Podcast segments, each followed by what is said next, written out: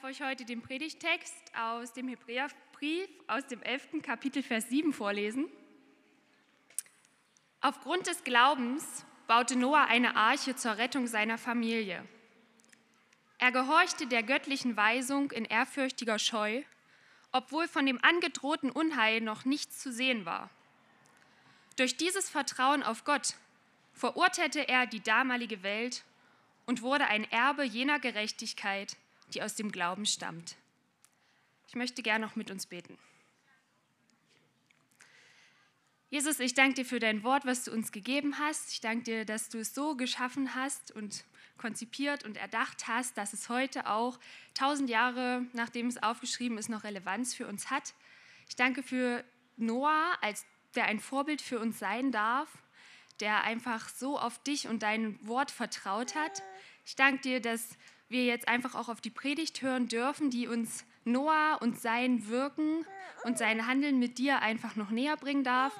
Ich möchte dich bitten, dass jeder einfach heute mitnehmen kann von Noah und seiner Geschichte, was er gerade für seinen Alltag braucht. Amen. Ich möchte Ihnen Gott vorstellen. Ein Gott. Sprechen Sie lieber etwas leise, bevor wir zu ihm hineingehen. Vielleicht schläft er gerade. Wissen Sie, er ist alt und diese neumodische, moderne Welt versteht er nicht. Er mag sie auch nicht besonders. Seine besten Tage, die Zeiten, über die er spricht, wenn er mal so richtig in Fahrt ist, liegen schon lange zurück, noch bevor die meisten von uns überhaupt geboren waren. Das war damals, als es die Leute noch kümmerte, was er so dachte und er für ihr Leben noch ziemlich wichtig war. Aber natürlich ist das heute alles anders. Und dieser Gott, der arme Kerl, ist nicht so richtig mitgekommen. Das Leben ist weiter und an ihm vorbeigegangen. Jetzt verbringt er die meiste Zeit einfach in seinem Garten. Manchmal besuche ich ihn dort und dann halten wir uns dort ein bisschen auf, schlendern zwischen den Rosen umher und unterhalten uns leise und herzlich. Wie dem auch sei. Viele Leute mögen ihn anscheinend immer noch oder zumindest schafft er es, seine Umfragewerte ziemlich weit oben zu halten. Und sie werden überrascht, wie viele Leute sogar auf einen Sprung bei ihm vorbeischauen und ihn hin und wieder um etwas bitten. Aber natürlich kommt er gut klar damit. Er ist da, um den Leuten zu helfen. Glücklicherweise scheint seine Reizbarkeit, von der man manchmal in seinen alten Büchern liest, Sie wissen schon, dass die Erde sich auftut und Menschen verschlingt, dass er Feuer auf Städte regnen lässt und dergleichen, mit dem Alter gelegt zu haben. Jetzt ist er einfach nur noch ein gutmütiger, genügsamer Freund, mit dem man sich gut unterhalten kann, besonders weil er nur selten widerspricht. Und wenn er es doch mal tut, dann zeigt er mir meistens durch irgendein seltsames Zeichen, dass das, was ich tun will, für ihn dann trotzdem in Ordnung geht. Einen besseren Freund gibt es nicht, oder? Aber wissen Sie, was das Beste an ihm ist? Er verurteilt mich nicht. Niemals. Für nichts. Ja, natürlich, ich weiß, dass er sich im tiefsten Innern wünscht, ich wäre ein besserer Mensch, liebevoller, weniger egoistisch und so weiter. Aber er ist realistisch. Er weiß, dass ich nur ein Mensch bin und dass niemand perfekt ist. Und ich bin mir absolut sicher, dass das für ihn in Ordnung geht. Außerdem ist es, schon, ist es sein Job, Leuten zu vergeben. So ist er einfach. Immerhin ist er doch Liebe, oder? Und ich stelle mir Liebe gern als niemals verurteilend, immer vergebend vor. Das ist der Gott, den ich kenne. Und ich möchte ihn auch gar nicht anders haben. Also gut, einen Moment noch. Okay, wir können jetzt reingehen. Und keine Sorge, wir müssen nicht lang bleiben, wirklich nicht. Er ist dankbar für jede Minute, die jemand für ihn übrig hat. Ich weiß nicht, ob du das nachempfinden kannst, ob das vielleicht, wenn du an Gott denkst, in die Richtung geht, die du denkst. Ähm, ein Gott, der nicht beunruhigend ist, sondern der beruhigend ist, der uns, so wie wir lebt, auch leben lässt und uns in Ruhe lässt. Ein Gott, der uns nicht stört. Heute werden wir eine Geschichte hören, die das ein bisschen durcheinander bringt. Und manchmal ist es im echten Leben auch so, dass wir so Anomalien erleben. Und davon werden wir heute auch hören, von so einer Anomalie, wo tatsächlich etwas in unserem Leben auftaucht, was uns in der Ruhe stört. In dieser seligen Ruhe, in der Gott uns eigentlich lassen soll, stört er uns manchmal. Zum Beispiel durch Christen, die tatsächlich verändert werden durch das, was sie glauben. Es kommt selten mal vor, dass du vielleicht einen Christen getroffen hast, vielleicht äh, jemand, der dich auch hergebracht hat, der tatsächlich irgendwie anders ist aufgrund seines Glaubens, der ganz praktisch anders lebt, weil er mit diesem Gott geht. Und das irritiert uns manchmal ein bisschen. Das ist so eine Anomalie, die wir erleben. Und natürlich gibt es etliche Christen, ähm, die genauso leben wie alle anderen auch, die, die uns gar nicht beunruhigen, sondern Christen, die einfach dazugehören wollen, die ab und zu zwar noch den alten Opa besuchen gehen, aber ansonsten sind sie eigentlich so wie alle anderen und deswegen sind sie harmlos. Ihr, ihr Leben dieser Leute muss dich nicht weiter irritieren, denn auch wenn sie sagen, sie glauben an Jesus, ändert das nichts daran, dass sie ihren Wert genauso in der Meinung anderer Leute finden, wie, wie wir alle. Ähm, ist mein Skript gerade weg? Ja. Ähm, oder dass sie, dass sie von ihrer Leistung abhängig sind und ihrem Aussehen, von Äußerlichkeiten. Sie gehen zwar hin und wieder in so einen Gottesdienst wie hier, aber spätestens Montag, verspreche ich dir, leben sie genauso wie jeder andere auch. Kein Grund zur Beunruhigung. Dein Leben kann so weitergehen. Den Gott, an den sie glauben, den hat schon ähm, der Yale-Professor Richard Niebuhr oder Richard Niebuhr vor Jahrzehnten, vor Jahrzehnten wie folgt beschrieben. Er hat, er hat gesagt, ein Gott ohne Zorn brauchte, äh, ein Gott ohne Zorn brachte Menschen ohne Sünde in ein Königreich ohne Gericht durch den Dienst eines Christus ohne Kreuz. Ein Gott ohne Zorn brachte Menschen ohne Sünde in ein Königreich ohne Gericht durch den Dienst eines Christus ohne Kreuz. Keinen Grund zur Beunruhigung, denn das ist ein geglätteter Gott, ein einfacher Gott, ein Gott ohne Ecken und Kanten, der uns nicht wirklich nervt, der nicht wirklich was von uns verlangt. Aber was, wenn der Glaube an Jesus tatsächlich auf einmal praktisch wird bei jemandem? Auf einmal was verändert bei jemandem, wo, wo du deutlich merkst, hier ist etwas passiert im Leben eines Menschen, das ich nicht erklären kann. Das kann uns unruhig machen. Das hat mich mal unruhig gemacht, als ich solche Menschen kennengelernt habe, weil es meinen Frieden stört dass Gott sich auf einmal doch einmischt. Vor kurzem erst war eine Frau, eine junge Frau bei uns im Gottesdienst und danach wurde sie gefragt, hey, wie fandst du es? Und sie, sie sagte, dass sie etwas ähm, überrascht war, weil sie fand es spannend und sie fand es auch gut, sie fand es irgendwie sehr interessant und das, das hat sie überrascht, dass ein Gottesdienst interessant sein könnte. Aber dann sagte sie, was interessant ist, sie sagte, aber soll, also ich bin ein bisschen irritiert, sollte so ein Gottesdienst nicht eigentlich weniger herausfordernd sein? Es hat mich schon ziemlich gefordert, was da erzählt wurde. In anderen Worten, wo ist dieser nette, senile alte Mann geblieben, den ihr sonst verkauft? Wo, wo ist der? Wo ist dieser senile alte Mann, den ich ignorieren kann, der mich in Ruhe lässt? Habt ihr den auch noch im Angebot oder, oder wo ist der hin? Dieser, dieser Gott, der sich nicht in mein Leben einmischt. Der, der Gott, von dem ihr gesprochen habt, von dem wir gehört haben, der ist zwar peppiger und spannender, aber ist mir doch irgendwie zu anstrengend. Und wir haben heute ein Porträt, wir machen so eine Reihe Porträts des Glaubens, wo wir uns Menschen aus dem Alten Testament angucken. Wir haben heute ein Porträt von einem Mann vor uns namens Noah. Und selbst wenn du noch nie in die Bibel geschaut hast, bin ich mir sicher, dass du irgendein vages Bild von diesem Noah hast. Irgendwas hast du schon mal von dem gehört, auch wenn es nur dieser ganz schreckliche Film von, von ein paar Jahren war, äh, der rausgekommen ist, der fast nichts mehr mit der Bibel zu tun hat. Aber die Grundgeschichte stimmt. Es ist ein Boot, Flut, alle Menschen sollen sterben und Noah und seine Familie ähm, entkommen mit dem Boot. Das ist so die Grundgeschichte. Aber das, was der Text uns heute zeigen will, was wir gerade gelesen haben, ist, dass dieser Noah einen Glauben hatte, der tatsächlich etwas in seinem Leben bewirkt hat, der tatsächlich sein Leben verändert hat, ganz praktische Auswirkungen gehabt hat. Ein Glaube, die, die, Noah zeigt uns einen Glauben, der gegen den Strom schwimmen kann, der die Kraft hat, auszuhalten, dass die ganze Welt gegen ihn ist und der trotzdem sein Mann steht, der eine Anomalie darstellt in einer Welt, wo sich alle einig sind. Die Geschichte von Noah beginnt im Alten Testament so, in Genesis 6, Vers 5. Als aber der Herr sah, dass die Bosheit des Menschen sehr groß war auf der Erde und alles Trachten der Gedanken seines Herzens alle Zeit nur böse, da reute es den Herrn, dass er den Menschen gemacht hatte auf der Erde und es betrübte ihn in seinem Herzen. Und der Herr sprach, ich will den Menschen, den ich erschaffen habe, vom Erdboden vertilgen, vom Menschen an bis zum Vieh und bis zum Gewürm und bis zu, bis zu den Vögeln des Himmels, denn es reut mich, dass ich sie gemacht habe.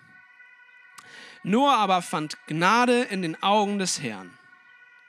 Dies ist die Geschichte Noahs. Noah, ein gerechter Mann, war untadelig unter seinen Zeitgenossen. Noah wandelte mit Gott. Was wir hier sehen, was wir gerade gehört haben, ist eine unheimliche Einigkeit, die auf der Erde herrschte. Vor vielen, vielen Jahrtausenden war, die Welt, die Menschheit sich unheimlich einig. Sie hat es geschafft. Die Menschheit hat es geschafft, endlich auf einen Nenner zu kommen, nämlich, dass alle von Herzen komplett böse sind. Es herrscht einig darüber, dass, dass Einigkeit darüber, dass Verrat, Hass, Mord, Gier, Selbstsucht, das sind, was die Menschen eint. Das ist die Welt, in der Noah lebt, wo alles verdreht wird, alles korrumpiert wird, wo alles bergab geht. Aber Gott ist nicht zufrieden über diese Einigkeit. Er findet diese Einigkeit gar nicht so cool. Er freut sich nicht darüber, sondern wir sehen, dass er als Richter auftritt und sagt, ich kann das nicht dulden. Und was wir nicht missverstehen sollen, ich habe nicht so viel Zeit, da so viel darauf einzugehen, aber wir sehen hier nicht einen Gott, der wie so ein Kind mit einer Lupe Ameisen quält und tut, was er will mit der Menschheit, sondern wir sehen hier einen Gott, wenn du genau liest, der unheimlich zerbrochen ist darüber, was er in der Welt sieht, der den Menschen und die Welt liebt, die er gemacht hat. Gerade deswegen bricht es sein Herz, was die Menschheit tut. Die Menschheit zerstört sich selbst und diesen Planeten. Lustigerweise sind wir jetzt viele Jahrtausende später irgendwie an einem ähnlichen Punkt. Und, und Gott sieht das, wie der Mensch sich zerstört. Und, und Gott hat diesen Menschen, wir haben es im letzten Gottesdienst gehört, als sein Ebenbild gemacht. Er soll ihn widerspiegeln. Er hat ihn mit einer Würde, mit einer Herrlichkeit gemacht. Aber der Mensch selbst verdreht und perversiert dieses Bild, was Gott gemacht hat. Und Gott kommt rein und sagt, das ist nicht die Erde, wie sie sein soll. Und er, und er sagt, ich werde sie zerstören. Ich werde sie nicht einfach zerstören, sondern ich werde ein Reset machen. Ich werde sie neu anfangen. Ich werde, ich werde einen Neustart machen mit der Erde. Und dann, genau an dem Punkt, wird uns Noah vorgestellt. Und Noah ist diese Anomalie. Er hat, heißt es in dem Text, Gnade gefunden in den Augen des Herrn. Mehr noch, da steht es, er war gerecht und er wandelte mit Gott. Noah sticht heraus. Er stört diese Einigkeit, in der die Menschheit sich befindet. Was lässt ihn so herausstechen? Beim ersten Lesen könntest du wirken, ich weiß nicht, ob, du das, ob dir das auch so geht, als ich das zum ersten Mal gelesen habe, dachte ich, Noah war einfach anders gestrickt. Von Geburt an war der einfach anders. Ihm ist das Gutsein vielleicht angeboren gewesen. Alle anderen waren böse, aber er war ein guter Kerl. Aber im Lauf der Geschichte, wenn du sie genau liest, siehst du, dass das nicht stimmt. Direkt nach der Flut, nachdem Gott diese Flut geschickt hat, steigt Noah aus der Arche und Gott sagt zu ihm Folgendes in Kapitel 8, Vers 21. Er sagt, ich will künftig den Erdboden nicht mehr verfluchen um des Menschen willen, obwohl das Trachten des menschlichen Herzens böse ist von seiner Jugend an. Und ich finde das spannend, weil direkt nachdem Gott die, die Welt quasi überflutet hat und nur Noah und seine Familie übrig sind, sagt er zu Noah, obwohl ich weiß, dass ihr von Herzen böse seid, werde ich nie wieder sowas machen. Und denkst du, mit wem redest du? Du hast doch gerade die ganze Welt zerstört. Es bleibt doch nur noch Noah übrig. Also meint er wohl Noah. Gott weiß, dass Noah auch ein böses Herz hat. Das Trachten seines Herzens ist auch böse. Und das sehen wir dann. Noah beweist es gleich darauf. Direkt im nächsten Kapitel geht Noah los, betrinkt sich, ist besoffen. Dann passiert irgend so eine komische Geschichte mit seinen beiden Söhnen, wo er nackt ist und man nicht so richtig weiß, was er da, was er da tut. Und er sorgt durch sein komisches Verhalten, durch, sein, durch, sein, durch seine Trinkerei, sorgt er für den ersten heftigen Familienstreit nach der Flut. Und Noah zeigt, dass er letztendlich nicht wirklich anders ist als die Welt, nicht wirklich anders ist als die anderen Leute. Nein, wenn es heißt, dass Noah ein gerechter Mann war, dann soll das nicht bedeuten, dass Noah ohne Fehler war, dass er einfach von, von Geburt an ein guter Kerl war. Er war genauso ein Sünder wie alle anderen auch. Was, was unterscheidet also Noah wirklich? Und das ist das, wo der Text uns führt. Hebräer 11, Vers 7 sagt, das haben wir gerade gehört von Pia, das habt ihr im Programmheft, er war ein Erbe jener Gerechtigkeit, die aus dem Glauben stammt. Er war ein Erbe jener Gerechtigkeit, die aus dem Glauben stammt.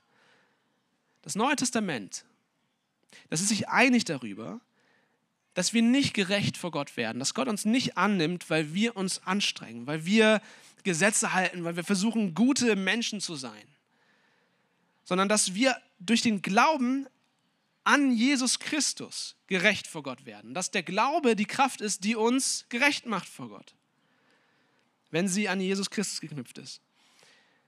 Und dass wir Gnade in, den Augen, in, in Gottes Augen finden, das kann nur passieren, passieren, wenn wir an Jesus glauben. Außerhalb dessen gibt es keine Möglichkeit, gerecht zu sein vor Gott. Und deswegen ist es interessant, dass Noah eben kein Arbeiter, sondern ein Erbe ist wie der Text sagt. Wenn du genau hinguckst, er ist ein Erbe. Was soll das heißen? Er ist ein Erbe von der Gerechtigkeit, die durch Glauben kommt. Er ist ein Bild für uns, das uns zeigen soll, wie wir von Gott angenommen werden können, wie wir gerecht sein können von ihm.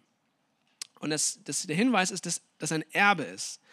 Um das zu illustrieren, vielleicht, stell dir vor, du bist eine, du bist eine junge, schlaue Frau, gutes Studium hinter dir und du machst Karriere. Du steigst auf in der Firma, in der du bist und du kommst immer weiter hoch und irgendwann wirst du als Geschäftsführerin eingesetzt und du machst das große Geld, du triffst die großen Entscheidungen und du schaffst es, ein riesiges Vermögen anzuhäufen. Dann würde jeder von uns zu Recht sagen, hey, das hat die sich erarbeitet, das hat er sich verdient. Das, das, hat, das hat sie erarbeitet. Und jetzt stell dir vor, du bekommst ein Kind, einen Sohn, und dieser Sohn irgendwann, wenn er groß ist, wird erben. Und er wird auch ein Riesenvermögen haben, nämlich das Vermögen, was du ihm vermachst. Er wird ein Erbe deines Vermögens sein. Er hat aber nicht ein Stück gearbeitet für dieses Geld, für diesen Reichtum, den du ihm überlässt, sondern er ist einfach nur ein Erbe. Er hat nicht gearbeitet, sondern er ist ein Erbe. Das ist, das ist letztendlich der simple Gedanke, den wir alle verstehen. Ähm, er hat nichts dafür getan und dennoch ist es seins. Und durch den Glauben, sagt uns das Neue Testament, sagt uns der Text, ist Noah ein Erbe der Gerechtigkeit geworden. Noah hat sich seinen Status bei Gott nicht erarbeitet. Er war nicht einfach besser als die anderen, sondern Gott hat ihm diese Gerechtigkeit vererbt. Er hat sie ihm vererbt, er hat sie ihm geschenkt. Er fand Gnade in den Augen Gottes. Das ist das, was das heißen soll. Aber wie? Wenn es einen Gott gibt, der was mit meinem Leben zu tun haben will, wie finde ich diese Gnade in seinen Augen? Wie kriege ich dieses Erbe? Der Text sagt, aufgrund des Glaubens baute Noah eine Arche zur Rettung seiner Familie. Aufgrund des Glaubens. Was der Hebräer uns zeigen möchte, ist, dass es schon immer und zu allen Zeiten der gleiche Weg war, der uns rettet. Der gleiche Weg war, der uns zu Gott führt. Es war nie anders. Manchmal wird so eine ähm, künstliche Trennung aufgebaut zwischen dem Alten Testament und dem Neuen Testament, den, zweiten, den zwei Teilen, aus denen die Bibel besteht. Und da wird so eine Trennung aufgebaut, als wenn Gott im Alten Testament früher der böse Gott war, der von uns wollte, dass wir Taten tun und, und gute Menschen sind, uns anstrengen. Und im Neuen Testament kommt der liebe Gott, der sagt, hey, ist okay, ich vergebe euch einfach. Und ist alles nicht so schlimm. Ähm, und, und, und, und im Neuen Testament können wir durch den Glauben eine Beziehung mit Gott haben. Im Alten Testament musste man sich, musste man sich anstrengen. Und wir können alle glücklich sein, dass wir nicht in der alten Zeit gelebt haben. Ähm, aber das ist eine künstliche Trennung, die nicht in der Bibel ist, sondern das ist genau das, was der Hebräerbrief uns zeigen will. Er gibt uns Beispiel nach Beispiel, um uns zu sagen, es war schon immer so und es war auch nie anders, dass der Glaube und allein der Glaube uns eine Beziehung mit Gott verschafft, uns gerecht macht vor Gott. Allein der Glaube an, und ich gehe noch einen Schritt weiter, nicht nur irgendein Glaube, sondern der Glaube an Christus. Der Glaube an Jesus Christus. Das ist der rote Faden, der durch das ganze Alte Testament geht. Und genau das versucht uns Hebräer 11 zu zeigen. Das versuchen wir seit Wochen hier zu sehen. All diese Menschen, von denen wir gelernt haben, gehört haben, Abel und Henoch und auch Noah und Abraham werden wir auch sehen, die schauen im Glauben auf Jesus Christus. Die schauen nicht irgendwo hin, die schauen auf Jesus Christus sie haben das volle Bild noch nicht. Sie haben den Namen Jesus Christus noch nie gehört. Sie wissen nicht, wer das ist. Und doch versucht der Hebräerbrief uns zu zeigen, dass der Glaube, den sie haben, letztendlich auf Christus gerichtet ist. Sie glauben nämlich, und dafür ist die Arche ein Bild. Gott sagt Noah, ich werde die Erde vernichten, aber ich werde die retten, die in diesem Boot sind. Und Noah geht los und weil er glaubt, baut er das Boot und geht da rein. Und das, diese Arche ist ein, ein Symbol, ein Bild dafür, dass Gott im Gericht Rettung schenkt dass er Gnade schenken will, dass du, dass du nicht untergehen musst, sondern dass du gerettet werden kannst. Und Noah glaubt ihm. Und diese, diese Arche ist also ein, ein, ein Bild auf das, was Gott tun will. Dass er eine, eine größere Rettung noch schenken wird. Da kommt einer, der noch größer ist als die Arche, nämlich Jesus Christus, der auch Rettung bringt. Das, das ist das Bild. Und manche, manche haben Probleme, das, das nachzuvollziehen. Ich, ähm, eine einfache Illustration, jetzt habe ich mein Portemonnaie tatsächlich vergessen, aber Stellt euch vor, ich hätte eine Kreditkarte. Habt ihr schon mal gesehen vielleicht? Ja, wieder das Beispiel von eben. Du bist die Mama und du hast das dicke Geld und dein Sohnemann mit 15 sagt dir, Mama, ich will einkaufen und du sagst ihm, mach, hier hast du meine Kreditkarte. Und er geht los und er kauft sich den neunsten, keine Ahnung, was auch immer in ist, Nike oder was auch immer. Und Und er geht einkaufen und er versteht das Ganze nicht, weil er ist 15 und er ist pubertierend und all diese Sachen. Aber er denkt, geil, ich habe so viel Geld, wie ich will. Und er geht in die ganzen Läden, kauft sich das ganze Zeug, was er will. Und was passiert? Er ist an der Kasse und ich finde das faszinierend, was dort an der Kasse passiert. Er gibt den Leuten für all diese Dinge, die er kauft, vielleicht hunderte von Euros, tausende von Euros wert, er gibt den Leuten als, Gegensatz, als Gegenleistung dafür ein Stück Plastik. Ein Stück, das ist nichts wert. 15 Cent oder sowas, keine Ahnung, was es in der Herstellung kostet. Er gibt ihm dieses Stück Plastik und was ich am überraschendsten finde, die geben ihm das Stück Plastik danach zurück. Sie behalten das nicht mal, sondern er zeigt ihnen das Plastik, dann darf er das Plastik behalten und dafür kriegt er all diese Dinge. Faszinierend, was eine Kreditkarte kann. Aber wir alle verstehen, wie das funktioniert. Zwischen dem Käufer und dem Verkäufer besteht Einigkeit darüber, dass beide glauben, dass diese Karte für etwas steht. Jetzt in diesem Moment fließt kein Geld. Das fließt, das fließt vielleicht erst einen Monat später, wenn es abgebucht wird von der Kreditkarte. Jetzt in diesem Moment passiert gar nichts. Aber beide glauben, dass derjenige, der hinter dieser Karte steht, in der Lage ist zu bezahlen. In der Lage ist, das aufzubringen, was es kostet. Versteht ihr? Könnt ihr mir noch folgen? Ist einfach, oder? Abraham, genauso wie all die anderen im Alten Testament, glauben Gott, dass er in der Lage ist zu bezahlen. Sie verstehen nicht, wie. Sie sind wie dieser 15-jährige Junge, der keine Ahnung hat, wie das ganze System funktioniert. Sie, sie geben Gott letztendlich nur Plastik. Sie sagen, ich glaube, dass du mich retten wirst, dass ich gerecht werde, wenn ich dir vertraue. Und Gott ist letztendlich derjenige, der Jahrtausende später in seinem Sohn Jesus Christus auf die Erde kommt und das Geld mitbringt, das Geld auf den, auf den Tisch haut und sagt, jetzt bezahle ich. Die Transaktion passiert in seinem Sohn Jesus. Die Arche ist nur ein Bild davon, ist nur Plastik, ist am, am Ende selbst nichts wert, aber Noah glaubt, dass Gott bezahlen wird und das tut er in seinem Sohn Jesus Christus, als er ans, ans Kreuz geht. Das ist das, was wir glauben, was am Kreuz passiert ist. Gott schenkt uns seine eigene Gerechtigkeit. Er bezahlt seine Gerechtigkeit für unsere Sünde. Wir bekommen seine Güte für unsere Boshaftigkeit. Und ich frage dich heute, willst du nicht Christus deine Gerechtigkeit sein lassen? Egal wie lange du schon mit ihm gehst, ich frage dich trotzdem heute nochmal, willst du nicht Christus deine Gerechtigkeit sein lassen? Es ist so leicht, echten Glauben, und darum geht es heute, echten Glauben zu verwechseln. Es ist so leicht daran vorbeizugehen, zu nicht zu verstehen, was echter Glaube wirklich bedeutet. Es gab einen Prediger, Dr. Torrey hieß der, der war in Melbourne in Australien, hat eine Predigt gehalten. Und vor der Predigt hat ihm jemand einen Brief, einen anonymen Brief zugesteckt und, und darauf geschrieben, er möchte gerne, dass er in seiner Predigt darauf eingeht, weil er eine Frage hat. Folgendes stand in diesem Brief. Dr. Torrey, ich bin ratlos. Ich bete schon sehr lange für etwas, aber ich bekomme es nicht. Ich bin seit 30 Jahren Mitglied der Presbyterianischen Kirche und habe immer versucht, konsequent zu kommen. Ich war 25 Jahre lang Leiter der Sonntagsschule und sogar 20 Jahre lang Ältester in der Kirche. Und doch beantwortet Gott mein Gebet nicht. Können Sie mir das erklären? Versteht ihr, worüber er sich aufregt? Torrey las diesen Zettel dann in der Kirche vor, in seiner Predigt und sagte folgendes. Dieser Mann denkt, dass weil er 30 Jahre lang treu in die Kirche gegangen ist, 25 Jahre lang treu die Sonntagsschule geleitet hat und 20 Jahre lang Ältester war, dass Gott verpflichtet sei, seine Gebete zu hören. Dieser Mann betet in seinem eigenen Namen. Ich weiß nicht, ob du verstehst, was er sagt.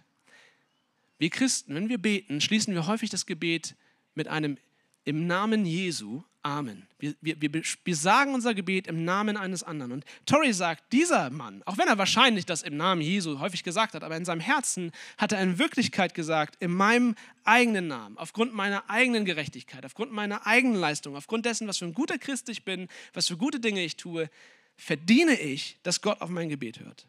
Und dann sagt Torrey folgendes, wir müssen jeden Gedanken aufgeben, der uns sagt, wir hätten Ansprüche an Gott. Jesus hat große Ansprüche, nicht wir. Jesus hat große Ansprüche und wir sollten zu Gott gehen, nicht aufgrund dessen, wie gut wir sind, sondern aufgrund dessen, wer Jesus Christus ist. Wir erben eine Gerechtigkeit. Und der wahre Glaube, von dem die Bibel spricht, ist der Glaube, der nicht auf sich selbst vertraut, nicht auf seine eigene Leistung, sondern der in der Lage ist zu sagen, ich glaube an dieses Stück Plastik, auch wenn ich das gerade nicht sehe, auch wenn ich das Kreuz jetzt in diesem Moment nicht sehen kann, nicht sehen kann, wie Jesus für mich gestorben ist. Ich glaube, dass an diesem Kreuz etwas passiert ist, nämlich dass Gott mir seine Güte zugeschrieben hat und all das Böse aus meinem Leben entfernt hat. Ich glaube das.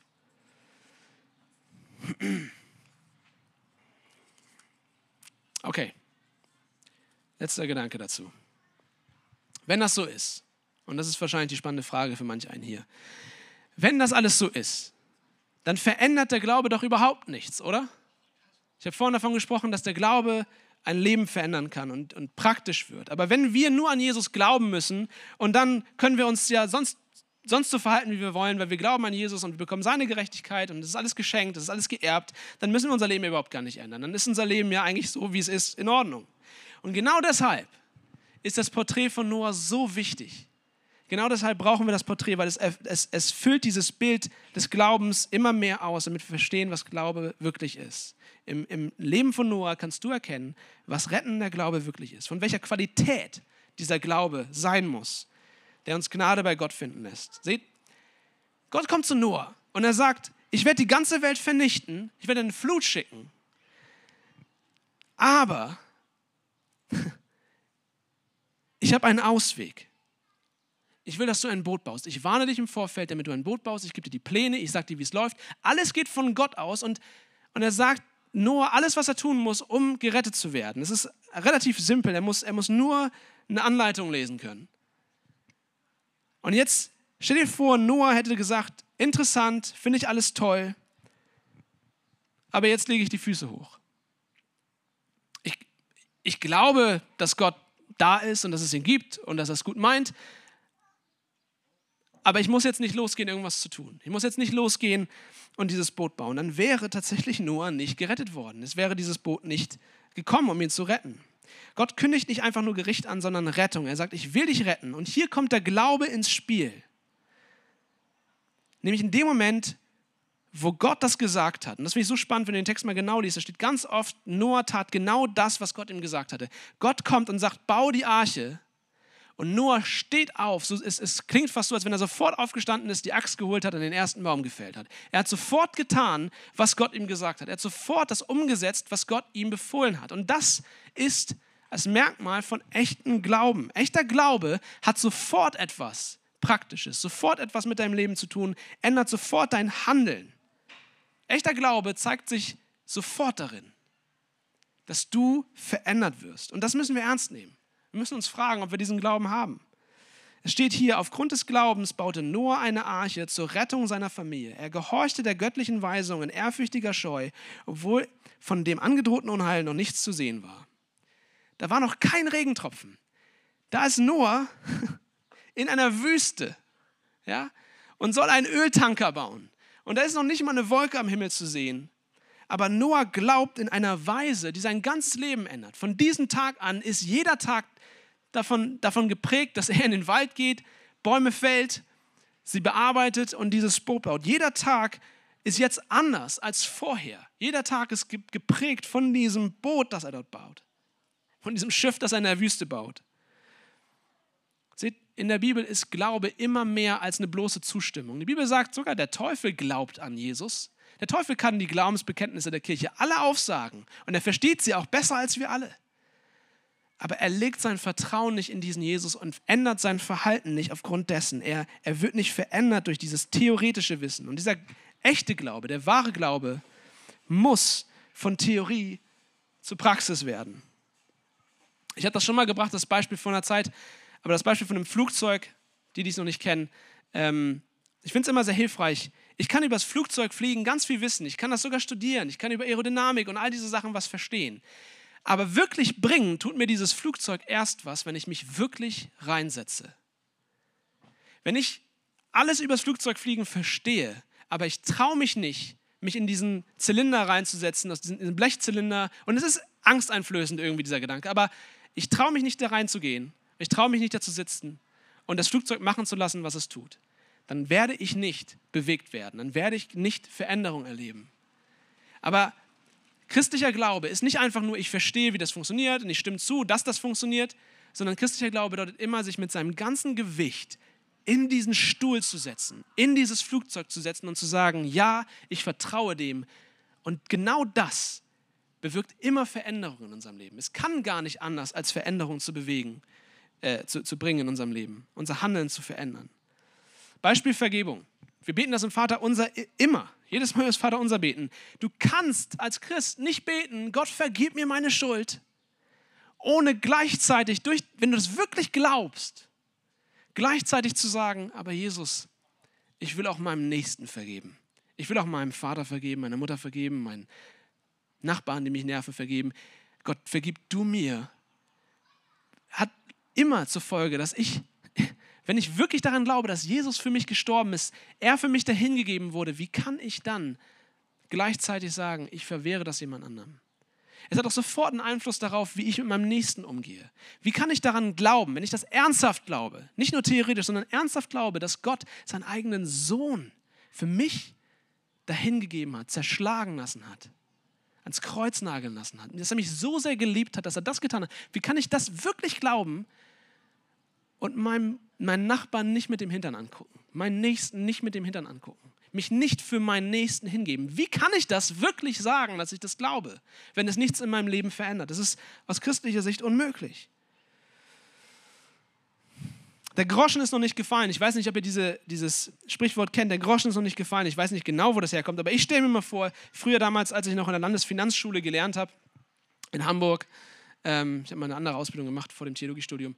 Und ähm, da gab es einen Automaten, so einen Snackautomaten, der war sehr beliebt in der Pause. Wir wollten, mussten alle viel über Steuern und Finanzen nachdenken, da musste man äh, Zucker haben und dann habe ich mir gerne mal so ein Mars oder so ein Snickers geholt. Und du hast das Geld reingeworfen. Und manchmal ist Folgendes passiert: Du hast das Geld reingeworfen und das Geld, der Automat hat das Geld genommen, aber der Groschen war nicht gefallen.